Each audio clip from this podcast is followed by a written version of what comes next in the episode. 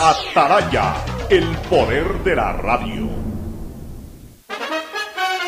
El siguiente es un espacio contratado. Radio Atalaya no se solidariza necesariamente con las opiniones aquí vertidas.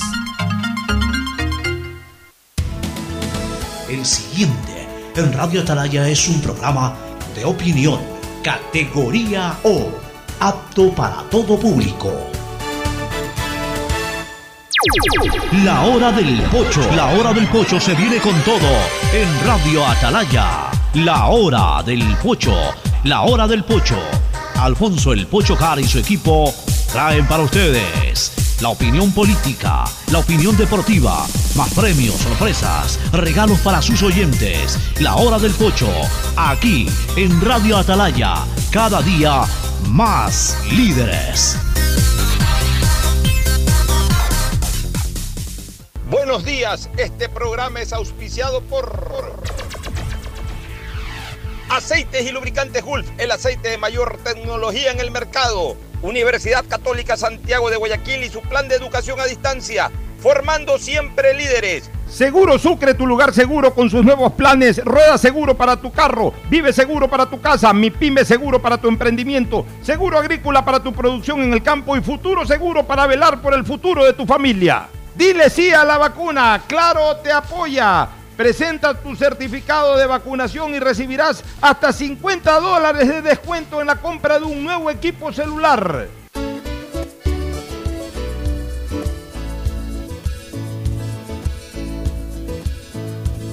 Camino sobre tu piel morena y siento tu latido. Y miro bueno que los dos hemos vivido.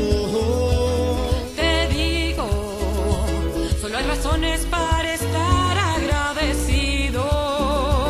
Es lo que somos y lo que siempre hemos sido.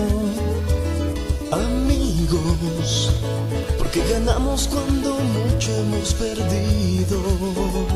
Somos lo mismo, porque peleamos contra el mismo enemigo.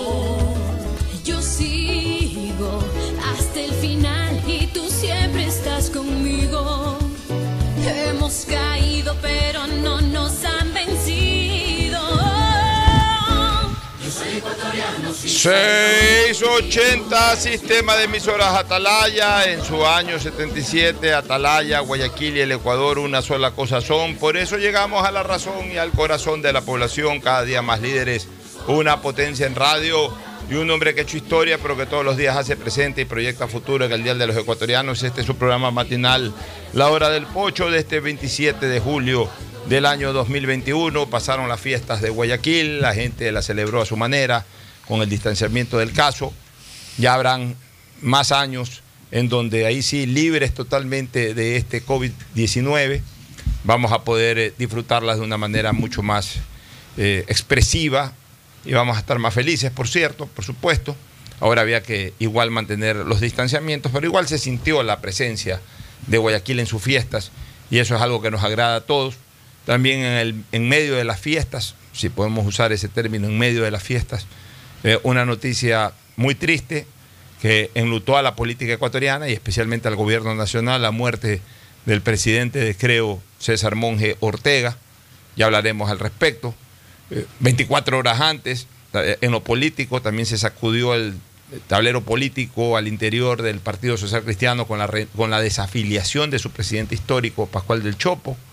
Algunos temas de interés, pero por sobre todas las cosas, un fin de semana de fiestas de Guayaquil, en donde los guayaquileños, como todos los ecuatorianos, eh, despertaron el fin de semana con una noticia realmente impactante, feliz, eh, que generó enorme felicidad en todos, como fue el triunfo de, de- de Richard Carapaz ganando la medalla de oro olímpica en, las, en los Juegos Olímpicos que se desarrollan en Japón. Y otro hecho importante que quiero destacar en lo deportivo es que celebrando a Guayaquil en sus fiestas, en su efeméride de fundación, los cuatro equipos de Guayaquil ganaron sus partidos. Emelec dio cuenta del Cuenca el día viernes, el día, Todo. el día sábado fue el partido de Emelec, perdón, el sábado. Eh, el mismo sábado, entiendo, Guayaquil City ganó a Macará en Ambato.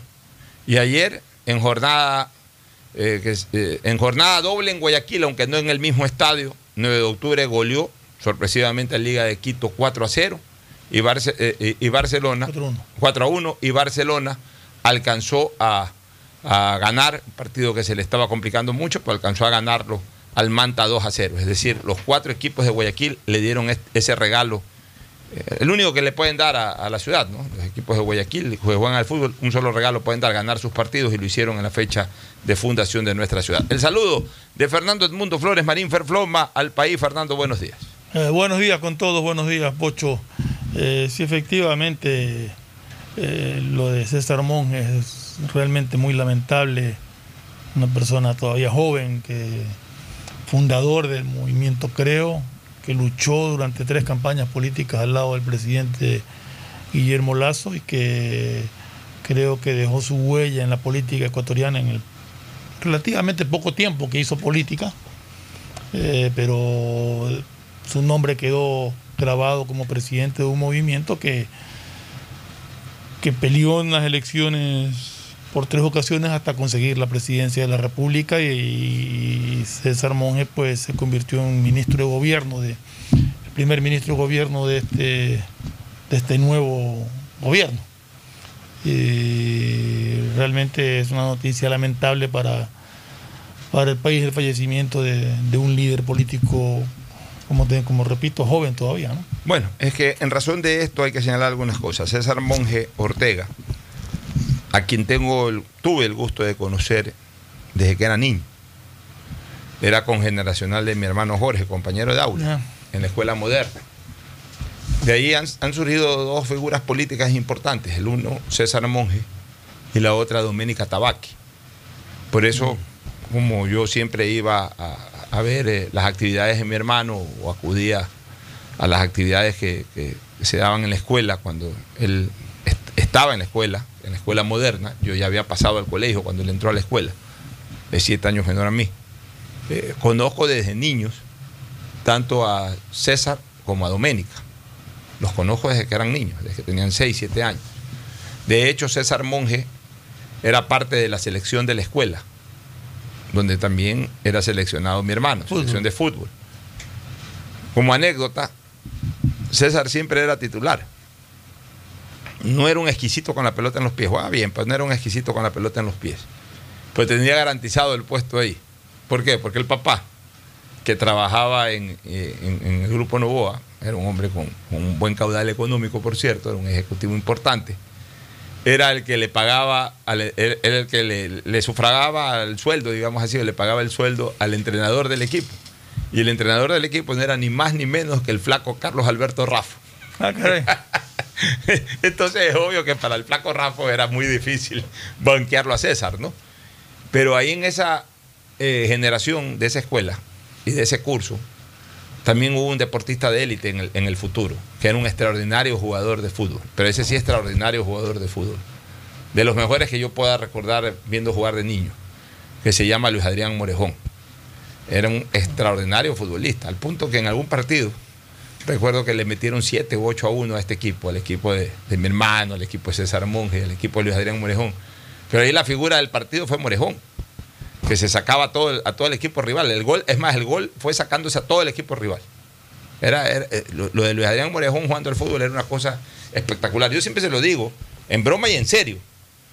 Si tú te hubieses dedicado al fútbol, tú posiblemente hubieses sido un aguinaga o hubieses estado en ese nivel y hubieses ganado mucho más dinero que jugando al tenis, hubieses destacado más como futbolista que como tenista, a pesar de que él destacó mucho como tenista, pero como futbolista, sino que hubiese tenido que, eh, eh, tener el espacio para jugar, que ese es el problema, que a veces hay jugadores fabulosos, pues no, les dan el espacio. Sin embargo, él, y hablo de Luis Adrián Morejón, de, de nuevo ir donde César, sino que traigo a colación esto por lo que ya referí. Luis Adrián Morejón, siendo un emelexista empedernido, él jugó por Barcelona siendo niño, siendo jovencito. La famosa Copa está Cantolao y la ganó en Perú. Cuando Barcelona ganó la Copa Cantolao, uno de los jugadores más destacados fue precisamente Luis Adrián Morejón, que era emelexista y que ha seguido siendo emelexista a través del tiempo, a pesar de que jugó por Barcelona incluso ese torneo internacional. Pero bueno, volviendo a lo de César Monge, luego César fue un eh, importante eh, eh, hombre vinculado a la acuacultura. Entiendo que desarrolló proyectos de camaroneras. Y como tal, apareció en la, década, en la primera década del siglo XXI, apareció como dirigente gremial. Era el presidente de la Asociación de Acuacultores del país. Pero ya se le veía, y él siempre intervenía en radio y en televisión en temas relacionados a su gremio, pero ya se le veía una inquietud política y, y se convirtió en comentarista político. Hacia los años 2007, 2008, él dirigía un programa, 2008 por ahí, él dirigía un 2007, 2006, él dirigía un programa en cable. No, había- antes, antes, del, antes del 2008. no incursionaba en política todavía. no, antes del 2008, cuando todavía el cable era Cable Noticias, Claro. canal que tú fundaste, Fernando, como ejecutivo, cuando Cable Noticias todavía era parte del grupo Isaías, cuando los, los Isaías todavía tenían... Cuando era Cablevisión. ¿eh? su- claro, pero, pero digamos, e- era parte de los medios del grupo Isaías, Cable Noticias, Cable Deportes, este, Canal 10, OTC Televisión, Gamavisión, eran todavía eh, medios del grupo Isaías. 2005, 2006 habrá sido. César Monge dirigía un canal en cable en donde participaban Eduardo Peña, Hurtado, ¿no? Cintia Viteri, la actual alcaldesa de Guayaquil, después de que dejó la, de- después de que participó en las elecciones del 2006 hacia el 2007, Cintia Viteri este, fue parte de ese programa. Volvió de, de alguna manera al periodismo y, y fue parte de ese programa. César Monge y alguna otra persona más, no recuerdo cuál era el otro comentarista. Eran cuatro personas que los domingos hacían un programa de opinión política y sacaban los periódicos y eh, manejando los titulares de prensa desarrollaban tres o cuatro temas por ahí. Un programa interesante. Y, ahí ya se lo veía a César Monge como un hombre con, con buena exposición de temas políticos y sociales. En el 2008, César Monge se relaciona con Eduardo Maruri. No sé si César participa en la creación del Movimiento 1, no protagónicamente, pero no sé si él fue parte de eso, pero sí se involucró en Barcelona. Este, en, en la dirigencia de Eduardo Maruri, cuando ya Maruri asumió la presidencia del Barcelona, ahí, ahí se involucró al comienzo, porque César era un empedernido barcelonista. Se involucró ahí, él, él comenzó a desarrollar un proyecto de socios Barcelona. Eh, crear núcleos de socios de Barcelona en la sierra, en la costa, aparte de los núcleos de Guayaquil. Y, comenzó a moverse en eso César. Pero estuvo poco tiempo realmente, porque ya el 2009 que yo ingresé al Barcelona, justamente en la dirigencia de Eduardo Maruri, o que me reincorporé, porque yo había sido dirigente un poco antes, y cesé ahí en- en mi participación, y luego cuando Maruri me llamó, me volví a reincorporar en el 2009, ya César no estaba en Barcelona. Creo que ya César estaba en conversaciones con Guillermo Lazo para desarrollar este proyecto político. Todavía Lazo no lo, no lo hacía público, pero ya Guillermo Lazo ya andaba recorriendo el país, ya andaba llevando un po eh, escuchando. Guillermo Lazo comenzó así su carrera política, sin desvincularse del todo del Banco de Guayaquil como su presidente ejecutivo, le entró ya la inquietud de, de hacer política y comenzó a viajar por el país. Y yo creo que ahí lo convoca César Monge y comienzan a viajar juntos y ahí arranca la relación ya política de Monge, más allá de que no sé si antes debe haber existido alguna relación personal, pero ahí se consolida la relación eh, personal y, y surge la relación política. Este, César Monge pues lo comienza a acompañar, supongo, a Guillermo Lazo a diferentes lados. Y ahí ya César Monge se hace cargo de la creación de un partido político que iba a auspiciar la carrera de Guillermo Lazo, mientras Guillermo Lazo seguía con sus visitas a título personal, recorriendo el país y conociendo las necesidades del país. Y ahí César Monge ya en el 2010, 2011, comienza a impulsar la creación de Creo. Y, obviamente pues tiene un papel muy protagónico cuando, eh, acorde a las reformas constitucionales del año 2009, eh, quedaron eh, sin efecto jurídico, sin vida jurídica, mejor dicho, quedaron todos los movimientos políticos y todos tuvieron que reinscribirse. Algunos que estaban se reinscribieron, otros que estaban no pudieron reinscribirse y unos terceros, los que querían inscribirse recientemente, pues impulsaron aquello, entre ellos creo, bajo César Monge, eh, bajo el liderazgo de César Monge o bajo la coordinación de César Monge.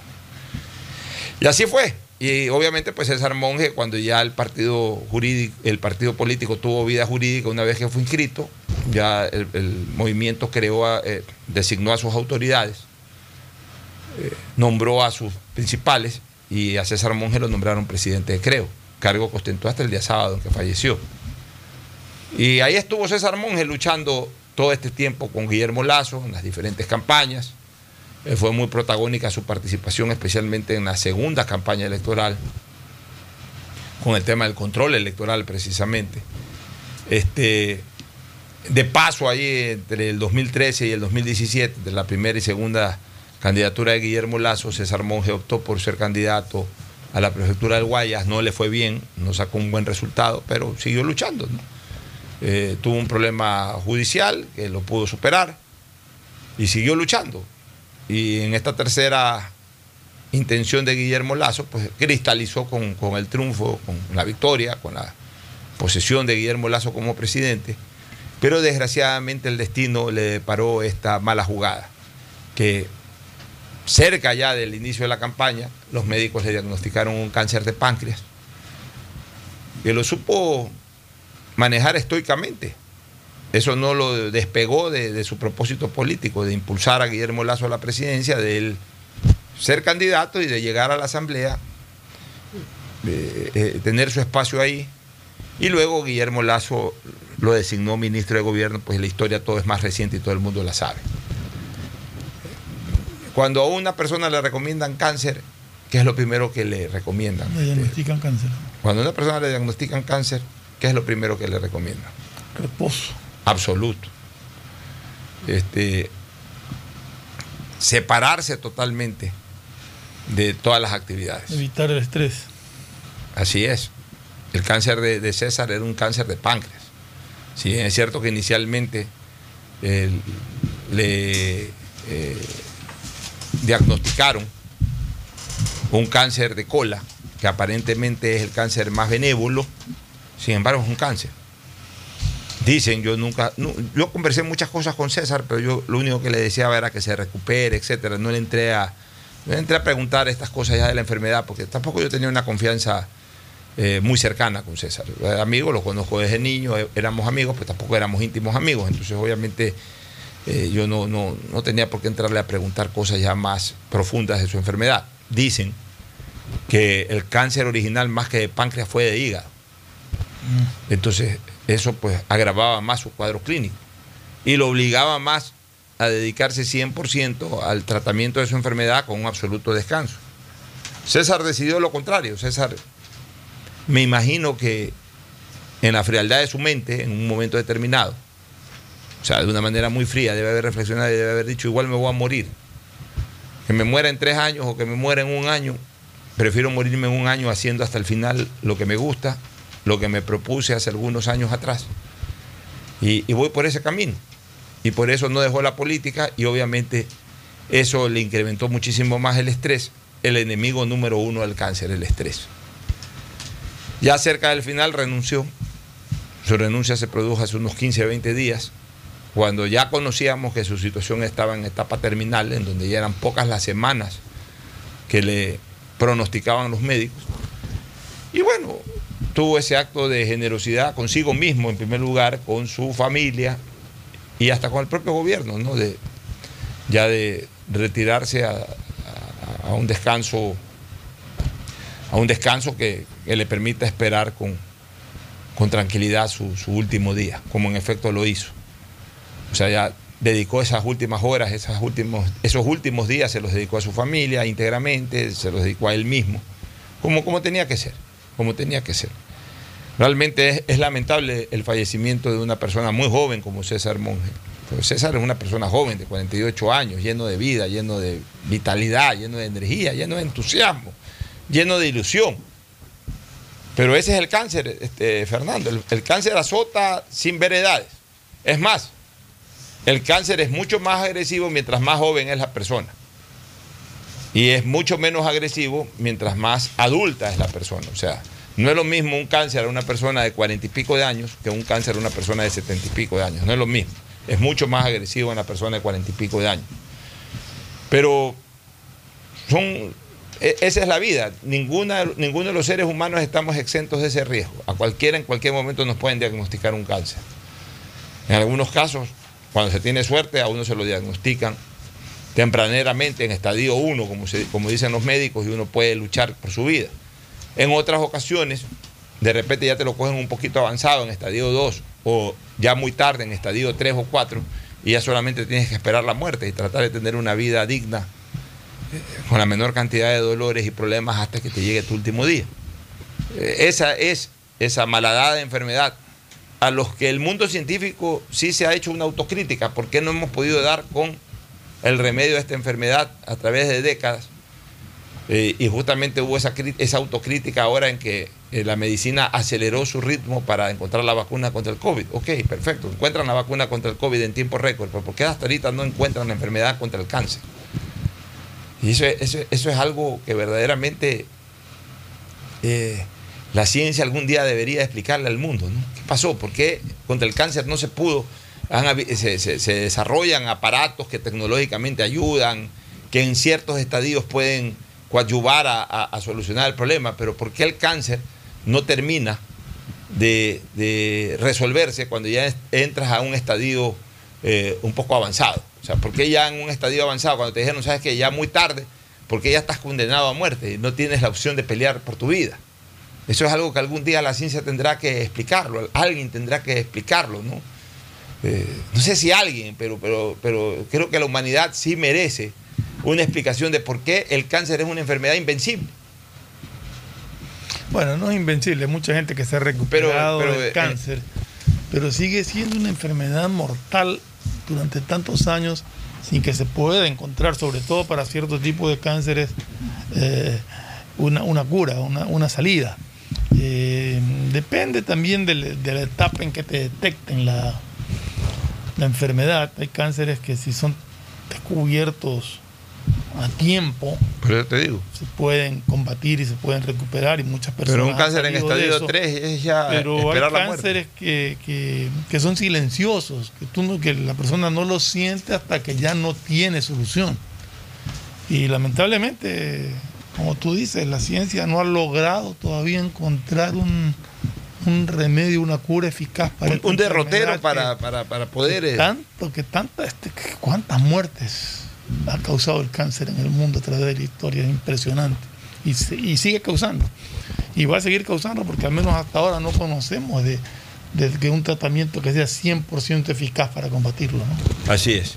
Bueno, entonces ahí se da, eh, desgraciadamente, este acto natural que, que además deja vacante la presidencia de- del movimiento Creo, pero sobre todo deja vacante de, y, y- una vacancia irreemplazable en la familia de César, ¿no? La pérdida Claro. de un padre eh, para los hijos, la pérdida de un esposo para la esposa, la pérdida de un hijo para los padres. Es algo absolutamente insuperable.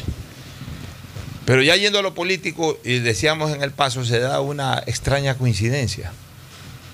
Así como hemos relatado la trayectoria de César Monge y el hecho de ser su primer presidente y único hasta el momento, presidente histórico, con 10 años ya de ejercicio en la presidencia de- del movimiento Creo. Otro, otro partido político muy importante, por cierto, de la misma tendencia y, y que fue el que en alianza llegó al poder con Creo, que fue el Partido Social Cristiano, hoy alejado del poder por los problemas políticos postelectorales, que ya todo el mundo los conoce. También perdió, obviamente no con muerte, por supuesto, por suerte, sino, o sea, por suerte que no fue por ese hecho, sino por, por un tema ahí sí absolutamente político, perdió a su, a su presidente de más larga duración, como ha sido Pascual del Chopo. Pascual es presidente del Partido Social Cristiano desde el siglo pasado. Parece broma, pero es verdad. O sea, desde el siglo pasado, de los años 90, 95, 96, por ahí asumió la presidencia a raíz de la segunda, de la segun- de la segunda y última candidatura de Jaime Nebot como presidente del Partido Social Cristiano. Entiendo que después de, de esa elección, Sí. en algún momento por ahí, Pascual del Chopo asumió la presidencia del Partido Social Cristiano hasta eh, pocos días atrás, en que presentó la renuncia, pero la renuncia todavía no había sido aceptada. De años, ¿no? Claro, o si fuera aceptada, o si hubiese sido aceptada, no, no había sido difundida la aceptación de la renuncia, sí la renuncia de Pascual del Chopo. Pero ya esa renuncia queda absolutamente registrada, ya en firme, en el momento en que Pascual del Chopo se desafilia. Y eso ocurrió el día viernes. Pascual del Chopo se desafilió, entonces obviamente si ya no es parte eh, de un partido como afiliado, mucho menos puede ser su presidente. Se haya o no aceptado la renuncia previamente, ya en este momento ya no es ni siquiera miembro del Partido Social Cristiano. Y ahí sí es incluso eh, más, eh, más, no grave, eh, es un poquito más sorpresivo el tema, porque Pascual del Chopo es miembro del Partido Social Cristiano desde la década de los 80, prácticamente desde que tiene mayoría de edad. Cuando León Febres Cordero fue presidente de la República, Pascual del Chopo era presidente de las Juventudes Social Cristianas. Entonces, estamos hablando de un hombre Tiene que tiene una afiliación 40 política años mínimo. de casi 40 años en el Partido Social Cristiano que se desafilió el día viernes. Y de esos 40 años, más de 20 ejerció la presidencia y otros cuantos años la presidencia de la Juventud Social Cristiana. Es decir, no ha sido un afiliado de poca trascendencia, al contrario, posiblemente el afiliado de mayor trascendencia después de los líderes políticos que han sido, pues, este, León, por lo menos de estos últimos 45 años del partido, que han sido León Febres Cordero y, y Jaime Nebot. Y diríamos un tercer líder político dentro de todo este tiempo que fue Sixto Durán, que también en su momento pues, se desafilió para ser candidato a la presidencia por otra organización política. En el caso de Pascual del Chopo es porque decide irse eh, de embajador aceptando la propuesta a título personal, no partidista, sino a título personal que le hace el presidente de la República de ser embajador de Ecuador en España con eh, acciones plenipotenciarias, es decir, que incluso abarquen otros países de África, del norte de África y también de Europa. Y bueno, Pascual ha aceptado eso.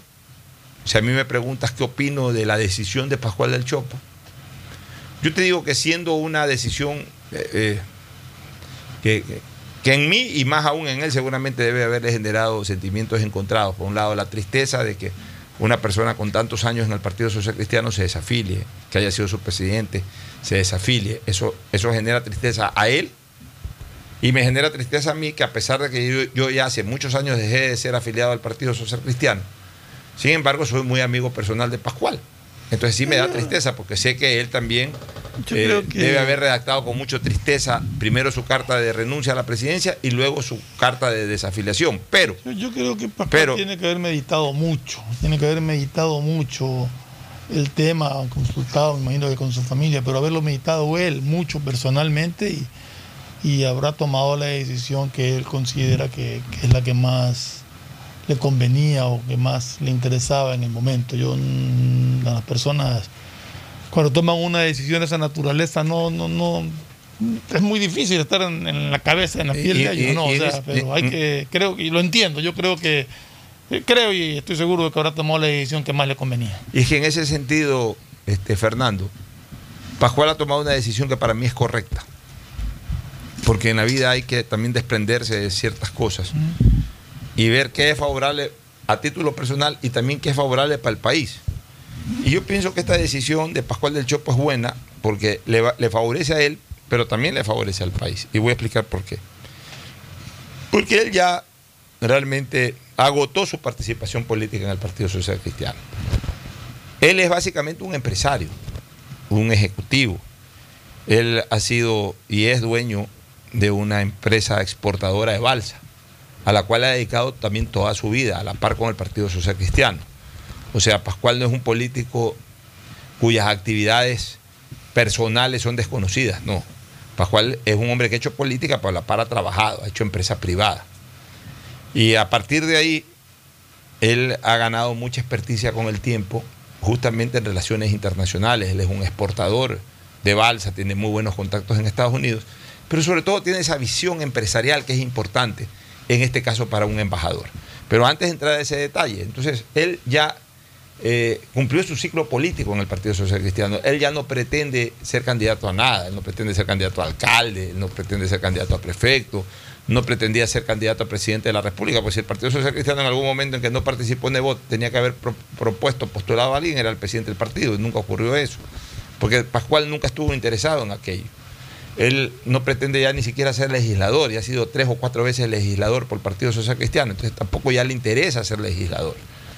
Entonces, eh, su ciclo político estaba limitado solamente a la organización del partido y obviamente ya no como político, sino por su cercanía con el líder social cristiano Jaime Nebot, era el que presidía la fundación de Teletón, que se desarrolló durante muchos años mientras Jaime Nebot fue el alcalde de Guayaquil. Pero él sí tenía algún interés si volvía a la vida pública justamente a este campo, el campo de la diplomacia. Y bueno, ahora se le presenta una oportunidad de ser embajador de Ecuador en Madrid, con, con poderes plenipotenciarios que incluso abarquen otros países. Entonces, desde el punto de vista personal, eh, está cumpliendo con una ilusión, que no la iba a obtener en el Partido Social Cristiano. Y segundo, desde el punto de vista de interés país, es un, empresa, es un embajador o va a ser, un, o ya es un embajador, ya recibió el beneplácito y entiendo que ya también el nombramiento. Es un embajador con una visión empresarial, justo que calza bien con esta posición del gobierno de aperturar al Ecuador dentro del mercado internacional, para cosas que vengan al Ecuador, pero también para cosas que salgan del Ecuador. Más Ecuador en el mundo, más mundo en el Ecuador, es una de las frases de Guillermo Lazo de campaña y de primeros días de gobierno. Bueno, Pascual del Chopo seguramente va a favorecer ese más mundo en el Ecuador y más Ecuador en el mundo, porque él con su balsa ha estado afuera y ha producido adentro, es decir, conoce las dos vertientes de, de, lo que es producir, de lo que es exportar, de lo que es también importar. O sea, conoce perfectamente ese mundo, que, que, es algo que los embajadores, que los plenipotenciarios, que los diplomáticos a veces no lo conocen. Los diplomáticos conocen mucho todo todo lo que se hace en, una en, en, una, en un salón. Son expertos en dominio del salón. O sea, son diplomáticos, son personas que, manejan una política eh, con, con, con, diplomacia, una política internacional con diplomacia. Hasta ahí llegan.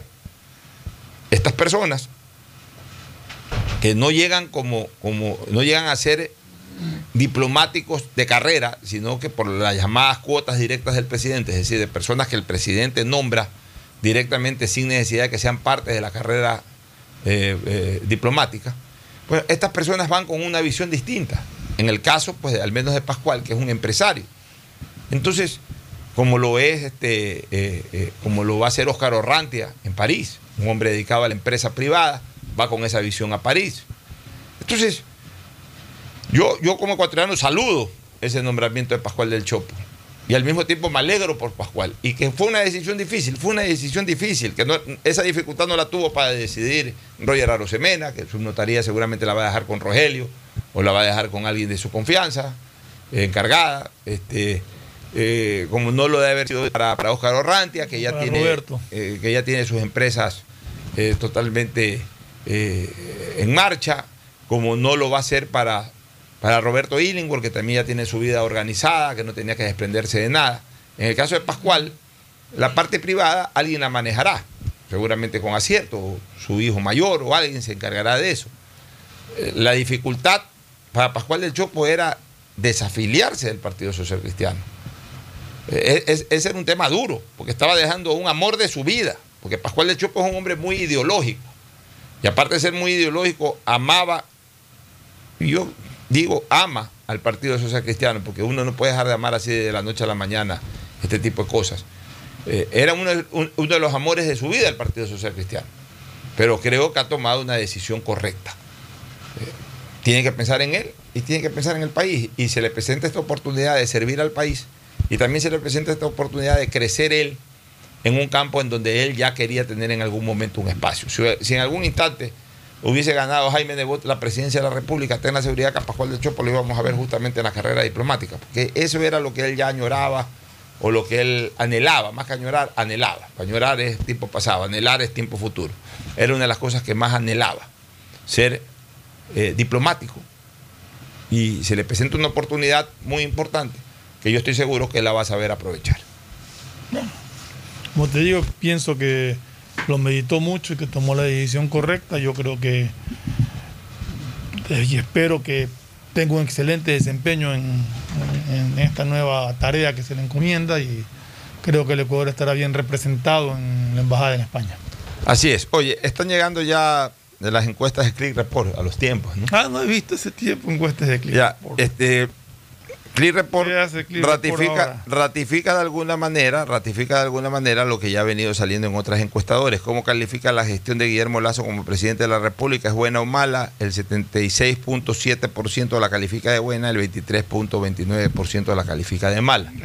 Es decir, hay un casi 4 a, eh, casi eh, 4 a 1 realmente, o sea, casi cuatro veces más. 3 a 1.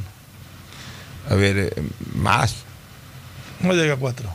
Por eso, por eso digo casi 4 a 1, porque 3 a 1 fuera 69%, No, bueno, 3 y pico. sí. 3 y pico por ciento a 1, este, a favor de, del- de la imagen positiva de Guillermo Lazo, que va en concordancia con lo que han dicho otras encuestadoras. ¿no? Es un poquito más alto incluso aquí. Ya, ¿cree usted que Guillermo Lazo cumplirá su oferta de vacunar a 9 millones de ecuatorianos en 100 días? El 75.66 dice que sí, el 24.34% dice que no.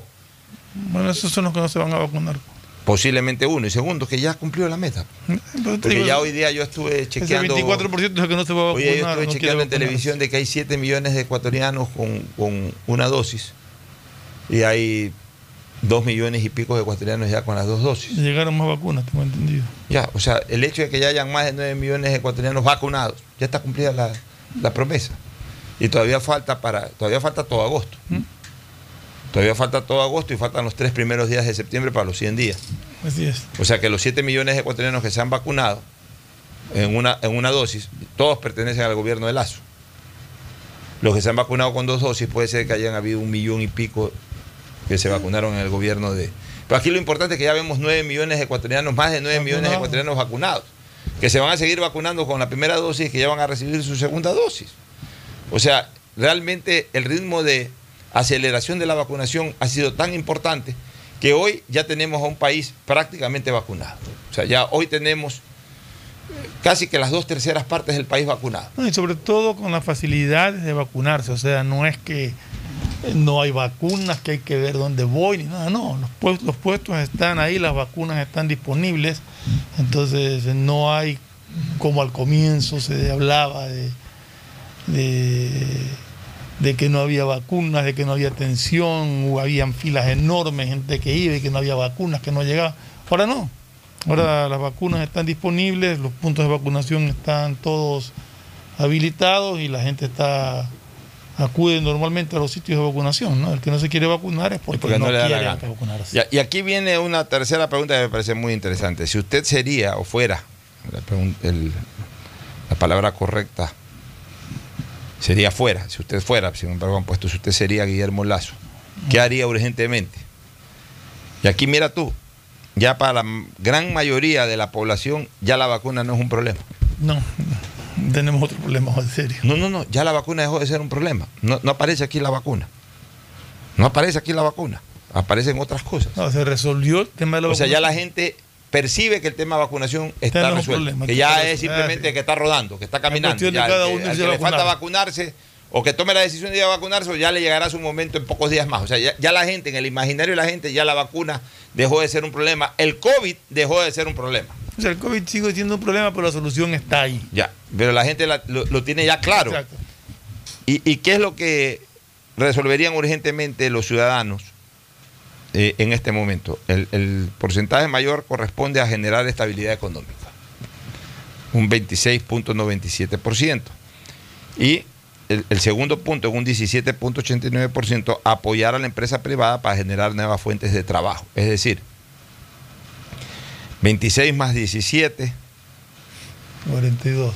Son, no, 43. 43, perdón. 43, y, y- pero el uno es punto 97, el otro punto eh, 89, prácticamente estamos 44. hablando de un 44 puntos y pico por ciento, es decir, casi la mitad del país sigue viendo que el problema mayor de la, de la nación en este momento es económico. Y en eso sí, todavía no se reactiva la economía, hay que decirlo también. Eh, Todavía el, el presidente de la República ha dado algunas señales importantes, pero si me preguntas a mí, yo sí esperaba que arranque un poquito más agresivamente en ciertas cosas, como por ejemplo la derogatoria de algunos impuestos, o por lo menos la reducción de algunos impuestos que todavía no se reducen eh, como, como se los había ofrecido. Eh, tampoco se ve un compromiso de la empresa privada eh, mayúsculo en cuanto a expanderse, en cuanto a tomar la decisión ya de arrancar, de encender la maquinaria país. Es que Y eso, también lo, está, eso también lo está percibiendo la gente, ¿no? Pero eso va de la mano con lo, lo uno con otro. O sea, la empresa privada esperará que se a que haya esta, que se cumplan estas ofertas de, de disminución de impuestos o de por lo menos eh, unificar impuestos en uno solo. Es un trámite tan engorroso esta cantidad de impuestos que hay. Sí, así es. Ahora, eh, es verdad, el presidente de la República asumió una, eh, un tema absolutamente urgente como prioritario, no exclusivo en su función, pero sí que le quitó la mayor parte del tiempo de preocupación en ese tema que era el de la vacunación. Pero a ver, Una vez que ya honestos, eso, el eso está presidente de caminando. la República lo puso como prioridad y él sabía y todos los ecuatorianos sabíamos y estábamos conscientes y seguimos estando conscientes al menos de que mientras no solucionaba el problema de la vacunación, la reactivación Así es. prácticamente no se iba a poder dar. no se iba a poder dar. Entonces, una vez que ya eso ha caminado y el presidente ha cumplido su promesa y está también recibiendo Y es más, El reconocimiento de la te gente en ese sentido. Es más, mucha gente vacunada todavía tiene temor de, de- de retomar Correcto. ciertas actividades. Sí, pero en todo caso, en todo caso, ya el presidente tiene que comenzar a tomar decisiones mucho más determinantes en el tema de la reactivación económica del país para que también la empresa privada comience a encender la maquinaria. De acuerdo. O sea, ya es necesario hacerlo porque ese es un problema que todavía la gente lo percibe como que está faltando. Ya. Ter- tercero, con un 15-66% alto, muy alto, 15-66% combatir la inseguridad y la delincuencia. Ese es un tema que, que la verdad es que que, también de una u otra forma afecta también a la afecta también a la reactivación económica. pero ese es un tema que, que debe haber una política de Estado. Nosotros hemos hecho varias sugerencias. Y quizás las más importantes sugerencias que hemos dado es que se llegue a un acuerdo con el Estado de Israel para una asesoría directa en esta temática. De lo contrario, yo veo muy difícil que con los elementos nacionales se pueda solucionar esto. Y, Pocho, mientras la gente, el ciudadano honesto, honrado, trabajador, tenga miedo de salir por temor al asalto, al sicariato, a la inseguridad que vivimos, va a volver muy lenta la reactivación. Además, las señales que se están dando son absolutamente contradictorias. La señal que debe darse es de que el Estado a través de la policía controla la delincuencia, que el delincuente le tenga miedo a la policía y se siguen produciendo hechos que, que- que venden otro concepto, el concepto inverso, que más bien la policía no puede no solamente que no puede controlar a la delincuencia, sino que ya es agredida directamente por los delincuentes. El día de ayer en Quevedo, un tipo con un machete se dio cuenta que un policía que estaba en una moto estaba en la luz roja esperando la luz verde y le cayó a machetazo. Aparentemente no lo ha matado por suerte. Claro, después miembros de la policía buscaron a este delincuente, lo encontraron en un bus, lo bajaron. El delincuente con el machete quiso caerle a machetazo limpio a los otros, a los otros policías, a los que lo capturaron. Obviamente un policía desenfundó su arma y le disparó. Cosa que aplaudo. Cosa que he felicitado que públicamente, que, he apoyado públicamente. En la más pura aplicación de la APP, alto, palo o- tiene- o, o es plomo. lo que tiene que hacer un policía. Ya. Pero, pero mira, o sea, desgraciadamente se dan estas cosas. Entonces, a otro policía que va a asistir a una señora o, o- por alguna razón fue a retirar 10 mil dólares a, un banco, no sé si es que asistiendo a una persona o era de su dinero, lo que sea, lo asaltaron también a la salida del banco y se le llevaron la plata.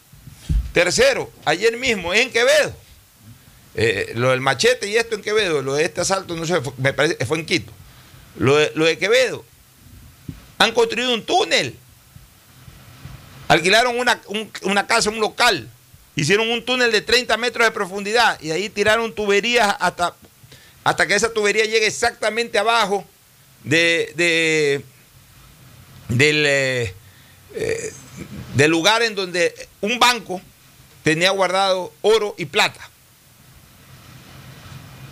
O sea, en este caso sería el- el- el- el gran casillero de seguridad del banco. O sea, ya, ya trabajan hasta usando la ingeniería. Cavaron 30 metros, tiraron tubos hasta el banco, hasta el punto exacto en donde estaba el casillero de seguridad ellos- mayor del banco, en donde tenían ellos- guardado plata y, y oro. Pero quiere decir que ellos tenían el plano del banco. Tenían el plano del banco, entonces todo eso tiene que investigarse.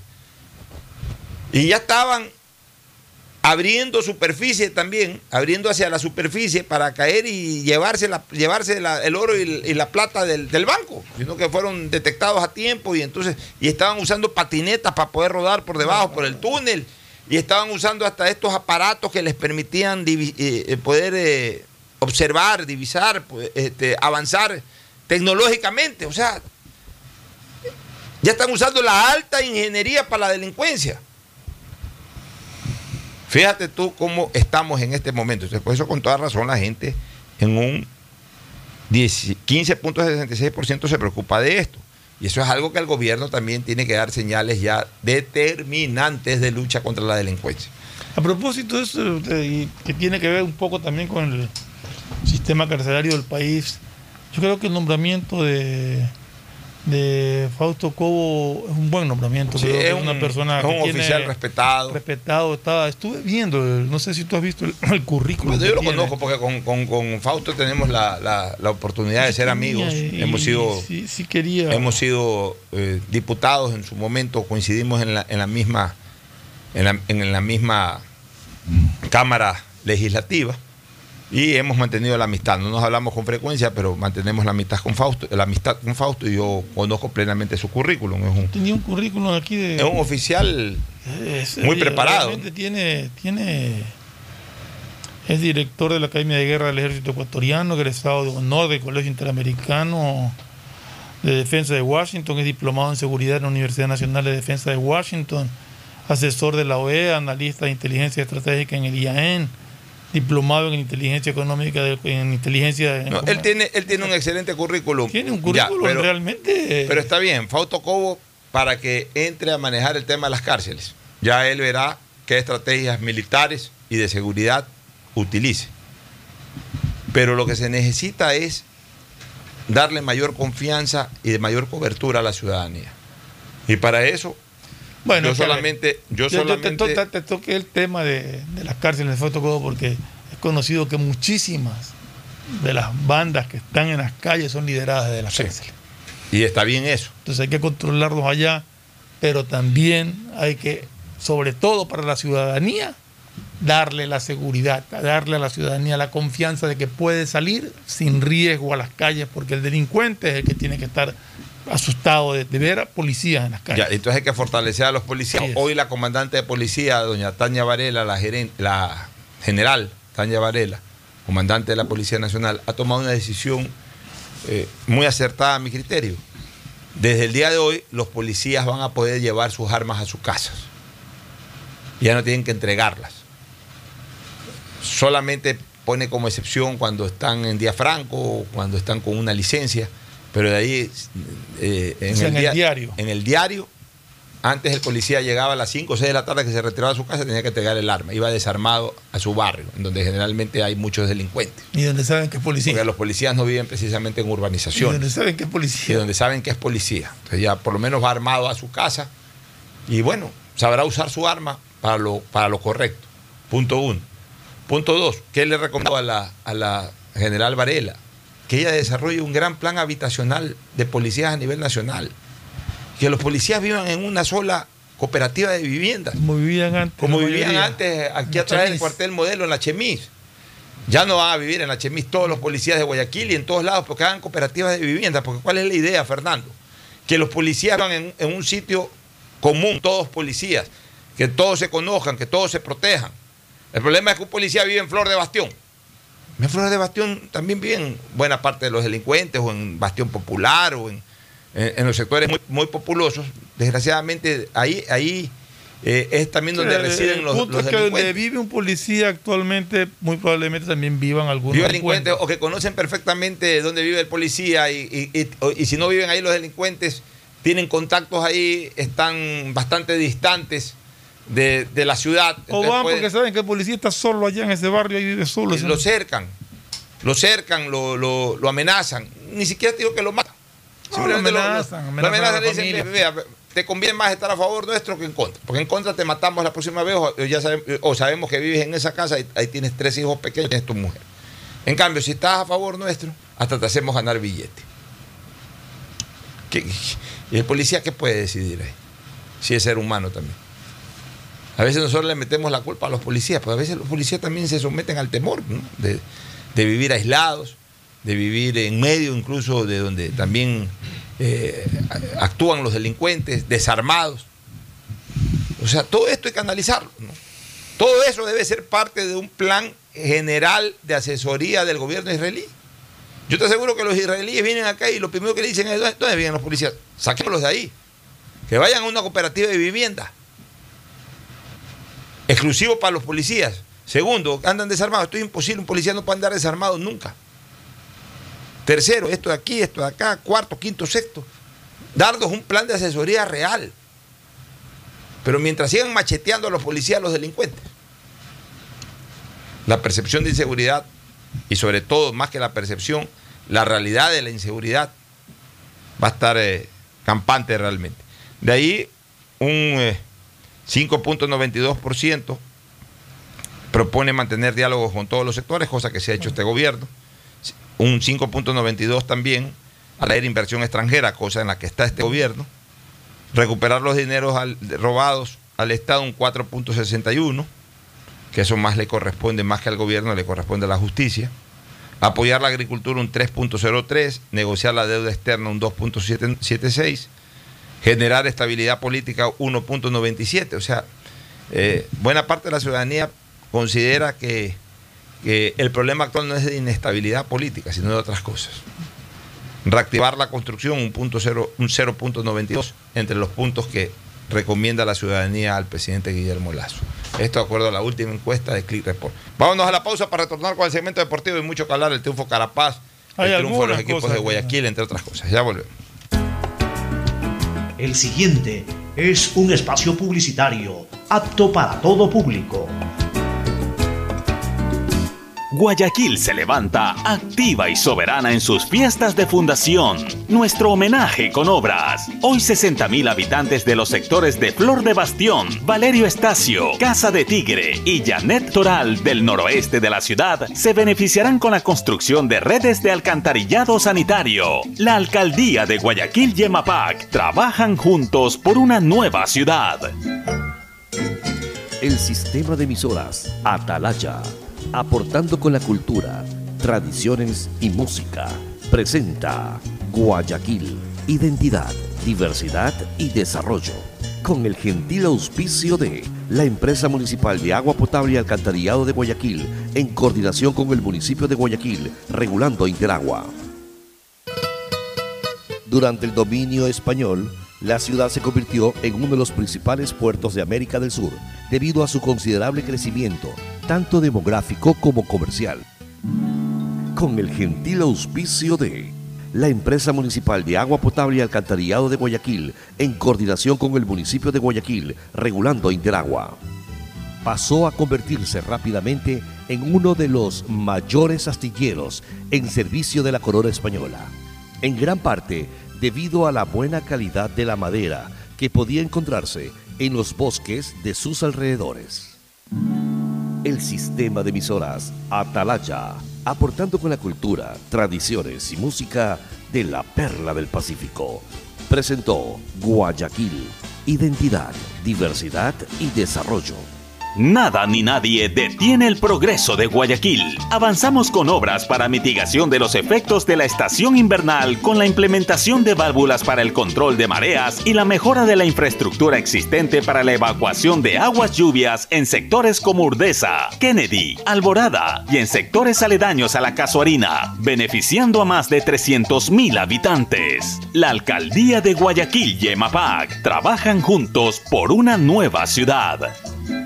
Dile sí a la vacuna. Claro, impulsa el proceso de vacunación otorgando un nuevo beneficio a los ecuatorianos. Por eso, al presentar tu carnet de vacunación y tu cédula de identidad en todos los centros de atención a clientes a nivel nacional, recibirás hasta 50 dólares de descuento en la compra de un nuevo equipo celular.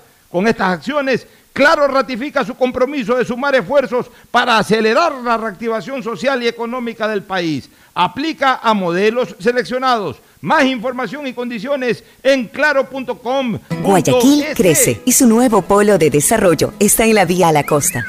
No tienes idea cómo se han transformado comunidades enteras cuidando el medio ambiente, sobre todo con nuevas plantas de tratamiento de aguas servidas, mejorando la salud con plantas de agua potable, la calidad de vida con parques, canchas deportivas y reactivando el comercio con nuevos caminos. Esta es una transformación sostenible en el tiempo que busca crear nuevas oportunidades para las futuras generaciones de guayaquileños. La vía a la costa renace en la nueva ciudad con la autoridad aeroportuaria y alcaldía de Guayaquil.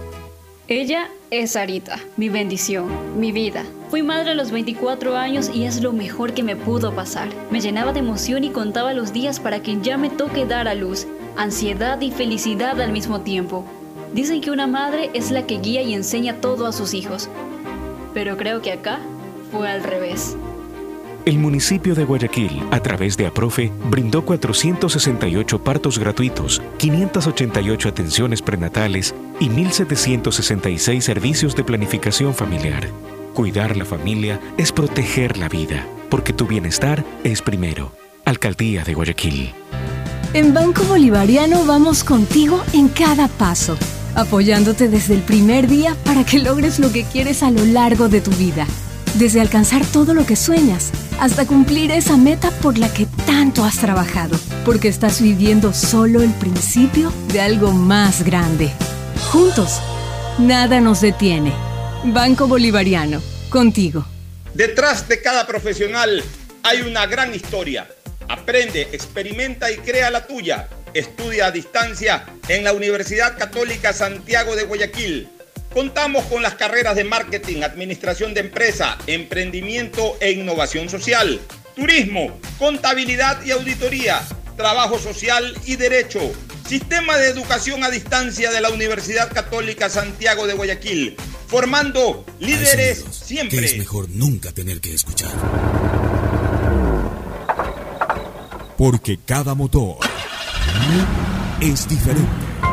Desde hace 104 años, Lubricantes Gulf mantiene la más alta tecnología y calidad en línea de aceites para motores a diésel y gasolina. Está hecho con una fórmula especial para dar excelente protección a todo tipo de motores, evitando el desgaste prematuro de pistones, anillos y árbol de levas, ayudando a mantener limpio el motor y libre de depósitos que se forman por las altas o bajas temperaturas. Dele a su motor lo que se merece. Lubricantes Gulf, la más alta tecnología en lubricación. 104 años preservando la vida de su motor. Lubricantes Gulf. Gulf es más lubricante.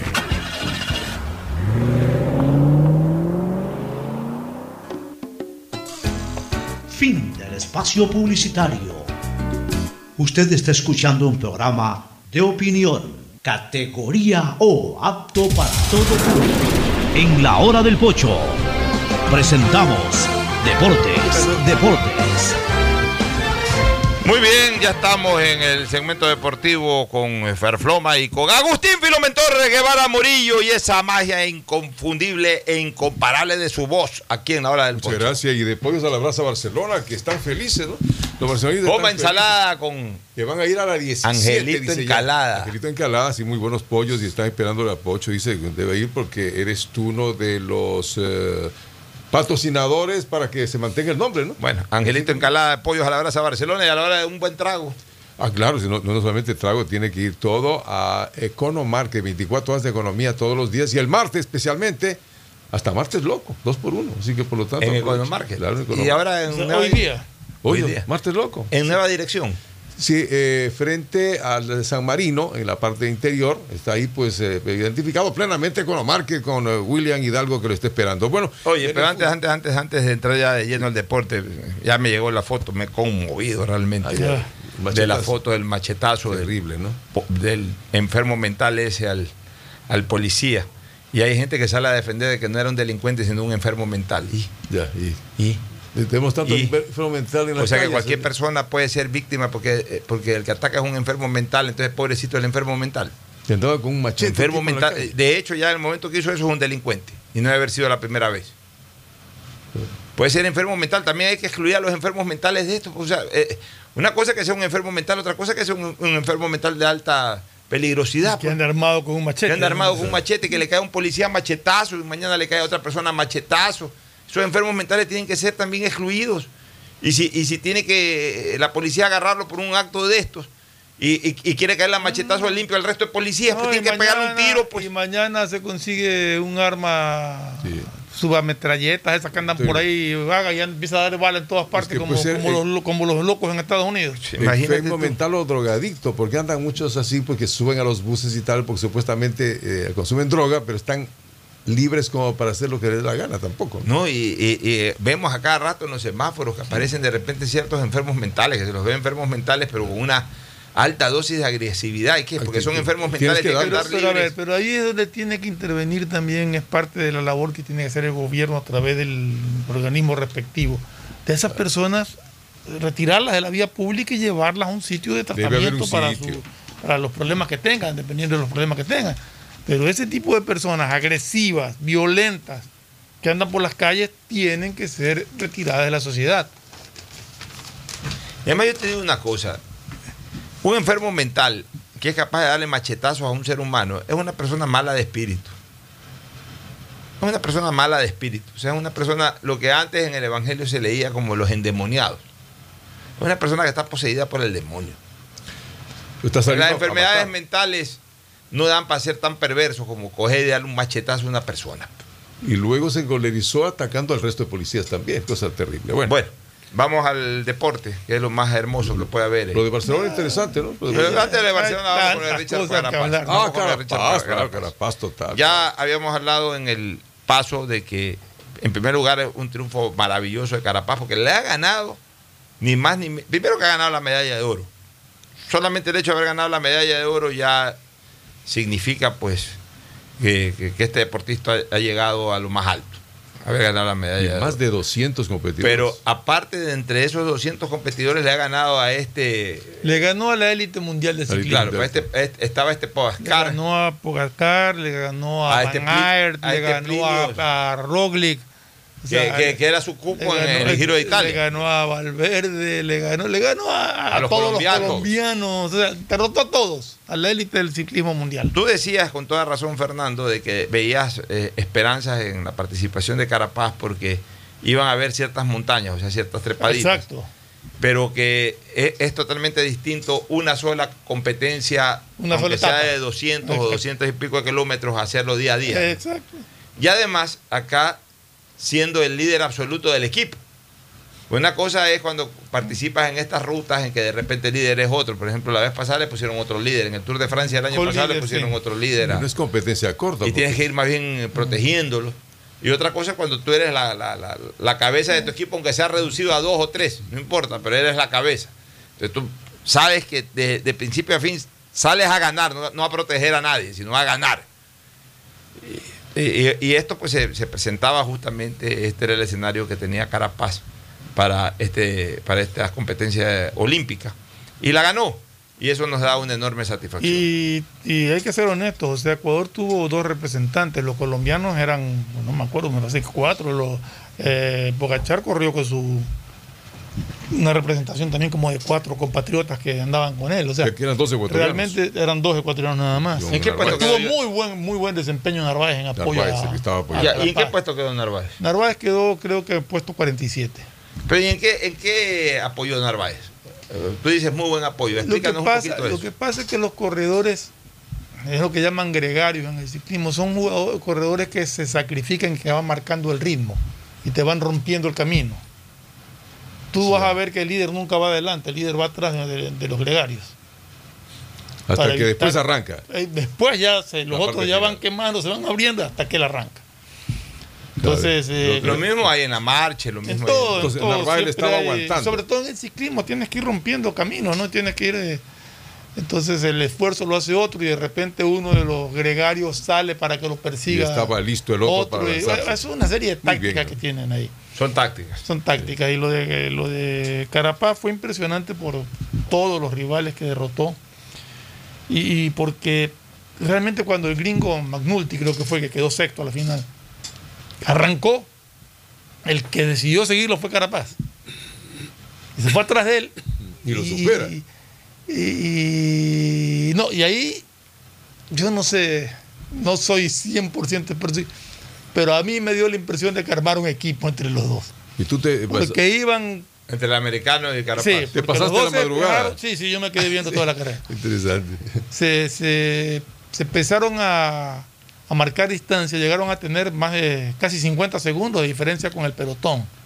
Pero iban al mismo ritmo los dos, y a veces Carapaz adelante, a veces el gringo adelante, se iban, se iban turnando. Pero al final al gringo lo pasaron otro. Claro, en la parte final, ya cuando faltaban 5 o 6 kilómetros, Ahí se lanzó todo. ya Carapaz y el gringo ya como que Carapaz lo miró y le dijo aquí te dejo porque ya se quedó sin piernas. Y se había reducido mucho la distancia también. Entonces Carapaz volvió a, a sacar fuerzas y arrancó. Y ahí me entró la desesperación porque yo había visto esos 50 segundos que bajaba ya, creo que iba por 18, 15 segundos. Y dije, Y tú decías, la tendencia es. lo van a coger, claro, lo van a coger. Y ya después ya, pero lo vi que se despegó de. De hecho, al gringo sí lo agarraron. Al gringo sí lo cogieron, porque el gringo ya no pudo más. Y, y él miraba para atrás. Pero de repente veo a esta vaina de Carapaz y- y de repente empiezo a ver que empieza a marcar más, más segundos de diferencia. Y me entró, honestamente, te digo, me entró desesperación. que se acabe, dale, dale. Porque... Y hay tomas que te engañan, hay tomas engañosas que te parece que están más cerca de lo que realmente están. Y ya cuando entró al autódromo, porque se- la- fue en el autódromo el cierre de la competencia, fue cuando más temor tuve yo, porque como era más plano, Claro. yo sí dije aquí le, Le sale, pican. sale uno de estos disparados a, Lo sacó 50 a segundos. cogerlo. No, no, le- le- le- se ganó con un minuto. Más de un minuto. Sí, un Ah, minuto todavía, siete segundos. Mucho más todavía. Una un locura. minuto siete segundos Una fue la diferencia con el segundo. Extraordinario. Pero parece que también. En carro eso es bastante. Imagínate en ciclismo. Parece que también eh, eh, este pelotón, donde venía Pogacar y venía Banar y venía un- el gringo, venían, venían algunos, decidieron, o sea, asumo que pensaron, ya a este ya no lo alcanzo. Entonces decidieron pelearse entre ellos las, La plata y bronce. la plata y bronce y realmente, como alguien dijo, la llanta más inflada fue la que ganó porque entraron juntos prácticamente Roglic con, perdón, este Pogachar con Van Aert, pero ¿Y Roglic en, en qué, puerto- en qué puesto quedó? Roglic quedó, me parece que vigésimo octavo, quedó votado. Ah, quedó votado. Sí, quedó ese es el que siempre peleaba Sí, entonces sí, sí, en el quedó- Giro italiano. Sí, quedó lejos. Extraordinario. Eh, eh, Pogacar quedó tercero, Van Aert segundo y después de Carapaz el mejor el, col- mejor ubicado fue el colombiano Urán, que estuvo creo que estuvo que llegó octavo me parece. Bueno, luego del triunfo de Carapaz, luego del triunfo de Carapaz vinieron las declaraciones ¿Qué? de Carapaz. Ya. Yo voy a dar mi opinión muy sinceramente. A mí no me invade nunca el triunfalismo. Pienso que las declaraciones de Carapaz no fueron oportunas. No era el lugar ni el momento para hacerlo. Yo creo que lo que dice tiene razón. Y hay que interpretar lo que dice. Porque aquí la gente interpretó enseguida lo que dijo en relación a los dirigentes, en relación al Estado, a los dirigentes del Comité Olímpico. No, señor. Carapaz fue muy claro. El país no me ha apoyado. Y es verdad, el país no, el país no apoya a los deportistas. Esa es la verdad. Y ya vamos a hablar qué es el país. Creo que no fue oportuno y creo que no era el momento porque ese es un instante de- de celebrar, de dedicarle el triunfo a, a sus seres queridos, al, pueblo de, su país. Por último, si no quería mencionar o quería de alguna u otra manera diferenciar el tema. Él pudo haber dicho, este es un triunfo para el pueblo de mi país, para, el país en sí, que más allá de los problemas internos que hay con el deporte, pudo haber mandado una punta, pero sí creo que su discurso no fue muy bien pronunciado. Eh, eh, como que excluyó al resto del país y, el país se puso a interpretar qué es lo que quiso decir, pero su- su- sus palabras no fueron oportunas que se diga. A mí sí me afectaron al comienzo esas palabras porque pero al final de cuentas el país no solamente son los dirigentes deportivos, no solamente es el gobierno, no solamente es eh, eh, la, empresa privada que debería apoyar mucho más el deporte, el país son los ciudadanos comunes y corrientes. Este, que estaban alegres y que vienen apoyándolo a Carapaz en cada, a la distancia, por cierto, porque vienen alentándolo a Carapaz eh, en cada una de estas competencias, no solamente la olímpica, sino las, las de- el ámbito profesional donde él desarrolla su actividad. Pero ahora yo, ahora yo sí quiero eh, eh, interpretar verdaderamente lo que dijo Carapaz. Y es verdad. El país aquí no apoya a los, dirigen- a los deportistas de élite, ni a ningún tipo de deportista. Pero cuando hablamos del país, Fernando y Agustín, no debemos concentrarnos solamente en el Estado o en el gobierno que administra el Estado o en los dirigentes deportivos de turno. Porque bien o mal, con todas las carencias y con todas las situaciones del caso, por lo menos el Estado algo da y los dirigentes que están ahí al pie del cañón, como se dice, son los que buscan ese algo y, también sí ayudan al deportista a desarrollar sus actividades. Pues si en este momento criticamos a los presidentes de las federaciones ecuatorianas de- por deporte, o criticamos a la dirigencia del Comité Olímpico, o criticamos a, los ministros de deporte o secretarios de deporte tiempo pasado, tiempo futuro, y les metemos solamente a ellos la culpa, o sea, deben de haber eh, obviado algunas cosas importantes, por supuesto, pues también han hecho un esfuerzo para que no en el caso de Carapaz a lo mejor, pues sí de otros deportistas estén ahí metidos en los Juegos Olímpicos. El problema, eh, Fernando, es que aquí no se han interpretado las palabras de Carapaz como deberían interpretarse. Y aquí han concentrado la culpabilidad a estos núcleos, dirigenciales o estatales. Y yo pregunto, ¿qué ha hecho en los últimos años la empresa privada, por ejemplo, que es parte del, del país también, por los deportistas? No son más de tres o cuatro empresas privadas que dan pequeños apoyos, por lo menos dan apoyos, pequeños apoyos. El resto de la empresa privada prácticamente se ha excluido del apoyo al deporte. Los deportistas de, alta competencia no tienen auspicio. Eh, Los deportistas estudiantiles, universitarios para organizar los interescolares, los intercolegiales, los interuniversitarios, no tienen apoyo privado. Nadie apoya.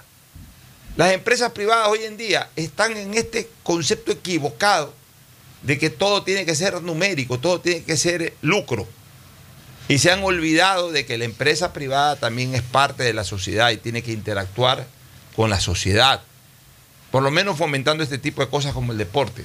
¿Por qué creen que en Colombia hay tanto deportista bueno, que hay varios medallistas olímpicos en diferentes Ahí disciplinas del sí. ciclismo y todo eso?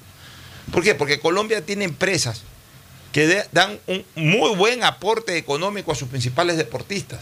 Así es. Empresas de salud, el equivalente Cuasanitas aquí, allá creo que es Colo- Colombia Sanitas, algo así, entonces, pero es una empresa de, de- de seguros médicos que le da un gran auspicio al tenis colombiano, pero un gran auspicio. Los tenistas colombianos casi que no tienen que salir a buscar más auspicios que ese que recibe. Los ciclistas reciben un apoyo incondicional de la cervecería colombiana, que les, los está constantemente preparando, los, los está apoyando económicamente para que desarrollen todo su potencial. Esa gente se dedica solamente a prepararse, a competir. Los. Aquí un ciclista, aquí un tenista, aquí un pesista, tiene que andar rogando apoyo. Y generalmente, ¿de quiénes reciben apoyos? De sus padres, que tienen que a veces vender casas, tienen que vender propiedades para poderles financiar la carrera deportiva a sus hijos. Algo del Estado, algo llega del Estado. De algún dirigente que hace una rifa o que se las arregla ahí para poder impulsar a ese deportista. A uno alcanza a apoyar, al que más destaca. Los otros se quedaron sin apoyo. ¿Por qué? Porque aquí la empresa privada dejó de arrimar el hombro, a diferencia de lo que era antes. Antes aquí la empresa pri- privada apoyaba, Saeta daba pasajes a diestra y siniestra a los deportistas, Eh, la Cervecería Nacional apoyaba a los deportistas, tres, cuatro bancos apoyaban a los deportistas.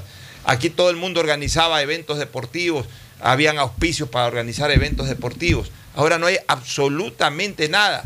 Ahora lo que hay es una serie de jóvenes ejecutivos que vienen con la idea de que todo es lucro. Entonces, eh, tú, vas a una empresa y, y te reúnes con la gerenta de mercadeo y lo que estás valorando, a ver, a este deporte, este deporte nadie lo escucha, nadie lo ve, no, no podemos auspiciar. Pero es que si te pones en ese plano de, de que nadie lo escucha, nadie lo ve, ningún deporte, aparte del fútbol, nadie lo escucha ni nadie Ya, lo ve. Entonces ahí ya viene la segunda parte del país que ha abandonado a, lo- a los deportistas. Y esa segunda parte tenemos que hacer una autocrítica. Los medios de es, comunicación. nadie habla de los otros deportes. Nadie habla de los otros deportes, incluyéndonos nosotros también. Nadie habla. Hablamos de Carapaz desde hace tres años que, que aquí No, no, Fernando dijo, hay un hablé, ciclista eso, por ahí. Yo hablé el 2018 de Carapaz, cuando compitió, cuando ganó la, la- la etapa. Ya, Que hay un hay un ciclista ecuatoriano Hay un que- ciclista ecuatoriano que está quedando más o menos bien, porque gracias a ESPN, porque si no fuera por ESPN ni siquiera nos hubiésemos enterado de ese ciclista ecuatoriano. Ya, pero el hecho es de que aquí todas las radios y los canales de televisión solamente hablan de fútbol. Entonces no hay ninguna promoción. Antes había un chico en Palacios que hablaba de todos los deportes. Había un Jorge Delgado que tenía un programa que se llamaba Mil y un Deporte. Ricardo Chacón. Había un Ricardo Chacón que era comentarista de fútbol los domingos, comentarista de, de béisbol los De sábados y comentarista de box los Los- viernes. Arcas. Había un Aristides Castro Rodríguez que entrevistaba a los basquetbolistas que pasaban metidos en las canchas de básquet, en las canchas de béisbol, eh, de diferentes Bobby disciplinas. Bermúdez. Bobby Bermúdez. Estamos mencionando periodistas de la vieja generación, de una generación poquito más contemporánea a la Sabía- nuestra. Sabían de todo, ¿no? Yo, o sea, por lo menos yo sí me puedo decir, eh, me puedo permitir eh, o dar el lujo de decir que con Fernando Flores creamos un canal especializado en deportes llamado Cable Deportes que tenía para diferentes disciplinas deportivas un programa. Nosotros teníamos un programa para básquet llamado Canasteando, teníamos un programa para béisbol llamado Extra Inning, teníamos un, pro- bueno, mil y un programas de fútbol, pero teníamos un programa, ya dije, del béisbol y del básquet. Eh, eh, Hasta de bolos hicimos una vez un programa de- de bolos, de, tenis. deportes playeros. De tenis, un programa que se llamaba este, Tenis Show, De de deportes deportes, playeros. playeros. Y, y- y obviamente se transmitió campeonato sudamericano de béisbol, se transmitían tenis. partidos de tenis, o sea, de diferentes deportes. Bueno, porque el canal era un canal especializado en deportes. Ya no Ya, existe. pero antes también en los programas deportivos de radio y de televisión se, se hablaba de otros deportes. Siempre lo prioritario fue el fútbol, pues se hablaba de otros deportes. Se promo- lo- los periódicos, los periódicos fomentaban las regatas Guayaquil Pozorja y, y- y todos los deportes y por haber. Hoy ya ni siquiera hay la regata Guayaquil Pozorja, que era justamente en estos días de julio. Ya, ya, ya no se desarrollan por la. Y lo, lo hablábamos la vez pasada, ¿qué pasó con la regata Guayaquil Pozorja? ¿Por qué? Porque ya los medios de comunicación olvidaron los otros deportes. Y lo único que sacan, o, o- o se refieren, eh, al menos en los periódicos y algo también en las radios, en los canales de televisión, es el deporte internacional, la NBA, las grandes ligas. Hay muchos triunfos de deportistas ecuatorianos en disciplinas que aquí jamás se conocen y la gente no se entera porque nadie los divulga. Ya, pero ahí viene la tercera parte, que también compromete al país. Por eso es que las palabras de Carapaz fueron correctas. La interpretación que le hemos dado a las palabras de Carapaz son las incorrectas. Y creo que el momento de haber dicho eso también fue incorrecto. Porque debió haberlo dicho aquí, cuando llegue. Aquí. Gracias. Eh, No voy a aceptar ninguna condecoración porque estoy muy resentido con, con el país en general porque no han apoyado al deportista. Y con eso mataba a todo el mundo. Pero aquí. No, no debió haberlo hecho ahí al borde de, de- de la pista el día en que ganó una competencia. Ahí hay que ser generoso, como lo fue ¿no? Jefferson Pérez. Cuando, ¿Acaso que Jefferson Pérez tam- también no adolecía de todos estos problemas, de faltas de apoyo y todo? Y sin embargo, Jefferson Pérez cuando ganó la medalla de oro dijo esto es para todo el país y punto. O sea, hay que ser generosos, no, no, no hay que llevar resentimientos tampoco en ciertos momentos. E- Ese momento eh, llegó a ser tan grande eh, Carapaz que tenía que haber tenido una respuesta grande, un- una dedicatoria al país. Y aquí sí ajustarlos a todos. El día en que regresaba, y que todo el mundo hubiese querido irse a tomar fotos con él y a darles placas y condecoraciones, no aceptar ni fotos ni placas de nadie. Decir, ¿sabes qué? Yo aquí vengo a celebrar con mi gente, con el pueblo, y vengo a celebrar con eh, mi familia y todo, porque la verdad es que no quiero aceptar condecoraciones de gobiernos, de dirigentes, de comités, ni de nada, porque todos han abandonado el deporte. Aparentemente él despreció, dice el COE también, porque le El ofrecieron. COE, el el apoyo. COE ha hecho una aclaración ahí que no es tan cierto lo que Sí, dice Carapaz. sí, sí, sí. Ya, pero ¿qué es lo que te quiero decir? Que eh, eh, la otra parte de la culpabilidad a este abandono del deporte también es de la población. Sí. Sí, porque a la población no le interesa escuchar nada, entonces está escuchando de, de un deporte que no es fútbol y cambia de estación. Exacto, Entonces, alguien habla de Ya. lo que no es fútbol y cambia para ver dónde está el fútbol. ya, de esa manera o de, o de ese nicho han surgido los comentaristas contemporáneos, los periodistas contemporáneos, que solamente les interesa fútbol, entonces hablan solo fútbol.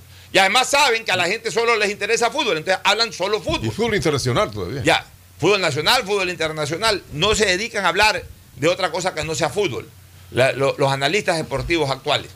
Y, entonces, es, es- es un camino equivocado que tenemos, los que comunicamos, los que escuchamos, los que tenemos empresa privada. O sea, todos han abandonado al deporte con excepción del fútbol. Aquí lo único que se habla en este país es de fútbol. Lo único que se escucha en este país es el fútbol y lo único que más o menos se apoya en este país es al fútbol. Al resto todo se ha dejado abandonado. Entonces cuando Carapaz dice, el país no ha hecho nada por mí o no ha hecho nada por los deportistas, no solamente debería de concentrar esa crítica al gobierno de turno o a los dirigentes de turno. Eso es lo que parte del país que es culpable ha querido interpretar para meterle la culpa a otros y no hacer la autocrítica. Es la autocrítica que yo exijo. Yo también estoy inmerso en, esta- en esa autocrítica. Todos tenemos que buscar fórmulas para cambiar esto. Por eso le he planteado al presidente Lazo a través del WhatsApp y lo he hecho públicamente la creación del famoso plan eh, eh, del famoso plan Padrinos del Deporte. Hagamos un plan Padrinos del Deporte. Convoquemos por lo menos a 100 empresas privadas grandes de que den un aporte y que ese aporte con un mínimo de 50 mil dólares y un máximo de 100 mil dólares para el deducible de impuesto a la renta. Ahora, si esa empresa quiere aportar más de 100 mil dólares, perfecto, ya no es deducible. Pero que por lo menos en ese rango mínimo de, 20 de 50 mil y máximo de 100 mil sea deducible el impuesto a la renta. ¿Para qué? Para que el empresario que sabe que esa plata igual la va a pagar, va a salir de sus, de- de- de sus arcas, porque tiene que pagar en impuesto a la renta, se las dé un deportista, pero obviamente una entrega planificada, también auditada, controlada. No es que toma nomás ir un cheque y se va, sino que todo controlado. Y el, y el deportista supervisado de que Y el esté deportista supervisado, porque al final de cuentas esa es plata que iba a ir al Estado, Así pero es. en vez de ir al Estado, que del Estado no va a salir nunca para el deportista, que salga directo al deportista. Es más, el impuesto al deporte deberían de devolverlo para el manejo de, ya sea del Comité Olímpico o del Ministerio de Deporte, porque ese impuesto al deporte pasó a ser parte del presupuesto general del A- así Estado. es. Y a lo que menos regresa es al deporte. Y recuerdos que todavía nos quedan, porque ve, tuvimos una década maravillosa del 60, que debe acordarse Fernando. El básquetbol era una cosa fundamental, tanto colegial cuanto el básquetbol de las figuras, porque a nivel nacional se lo jugaba hasta internacional. Y el Yayo Uraga, que yo no sé para qué sirve, ya no se lo utiliza. Teníamos béisbol, inclusive yo tenía a mis hijos en Miraflores permanentemente en la práctica de béisbol. Bueno, ahora ya nada de eso. No Nos vamos a una recomendación comercial y retornamos para hablar algo de fútbol. Pero hoy día le hemos dado importancia a otras cosas, como Solamente como información general, ya eligieron vicealcaldesa en Quito, Brit Vaca. La señora Vaca, vi- vicealcaldesa de la ciudad de Quito. Recomendación comercial y volver. Auspician este programa. Aceites y lubricantes Gulf, el aceite de mayor tecnología en el mercado. Acaricia el motor de tu vehículo para que funcione como un verdadero Fórmula 1 con aceites y lubricantes Gulf. ¿Quieres estudiar, tener flexibilidad horaria y escoger tu futuro? En la Universidad Católica Santiago de Guayaquil trabajamos para el progreso en educación, ofreciendo cada día la mejor calidad y para ello estamos a un clic de distancia. Escoge la carrera de tu vocación. Puede ser marketing, administración de empresas, emprendimiento e innovación social, turismo, contabilidad y auditoría, trabajo social y también derecho.